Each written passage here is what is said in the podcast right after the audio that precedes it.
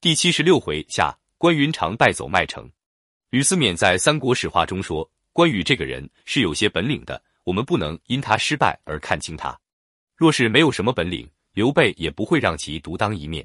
荆州是蜀汉的发祥地，是刘备一生鱼龙变化的出发点，所以在他眼里，益州、荆州一鸟两翼这块宝地必须交到关羽手里，他才放心。也许正因为此，关羽的感觉因地位突变而发生可怕的膨胀。他不再是自己为将，而是王或是亚王。这是入主荆州后，他不断和中央发生排名次序的争执，也是他不断的与东吴发生联盟方针的摩擦之根源所在，之问题所在。刘备不经意中发出的这个信号，使得他的骄傲、他的自负达到一个快要爆表的程度。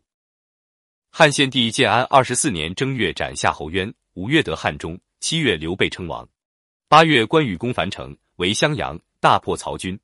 十二月荆州还吴，关羽败死，而且从此蜀汉一蹶不振，退守西川。所以说，祸福交错乎以福之间，兴亡缠绵乎盈虚之会。太多的胜利是很容易让缺乏政治头脑而晕晕乎乎的人摔跤的。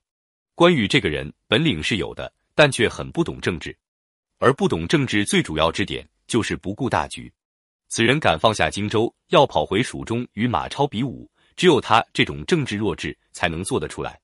从封汉寿亭侯以后，他开始感觉错位，到独挑大梁，驻守荆州，其骄傲，其自负，到了狂妄的程度。一方面动摇孙刘联盟的根本，一方面挑起攻樊围乡的战端。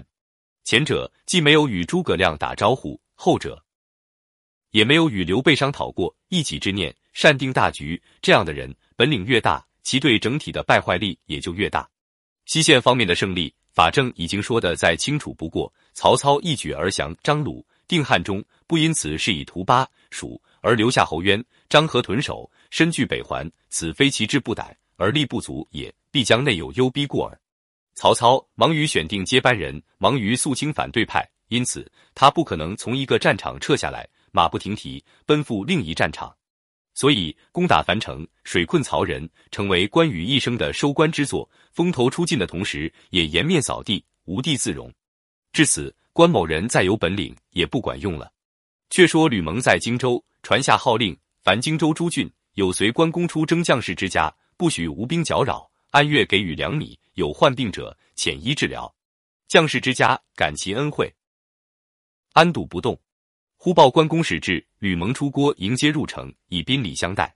使者呈书与蒙，蒙看毕，未来使曰：“蒙昔日与关将军结好，乃一己之私见。今日之事，乃上命差遣，不得自主。凡使者回报将军善言之意，遂设宴款待，送归馆驿安歇。”于是随征将士之家皆来问信，有附家书者，有口传音信者，皆言家门无恙，衣食不缺。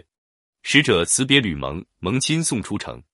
使者回见关公，据道吕蒙之语，并说荆州城中君侯宝卷并诸将家属俱各无恙，供给不缺。公大怒曰：“此奸贼之计也！我生不能杀此贼，死必杀之，以雪无恨。”喝退使者。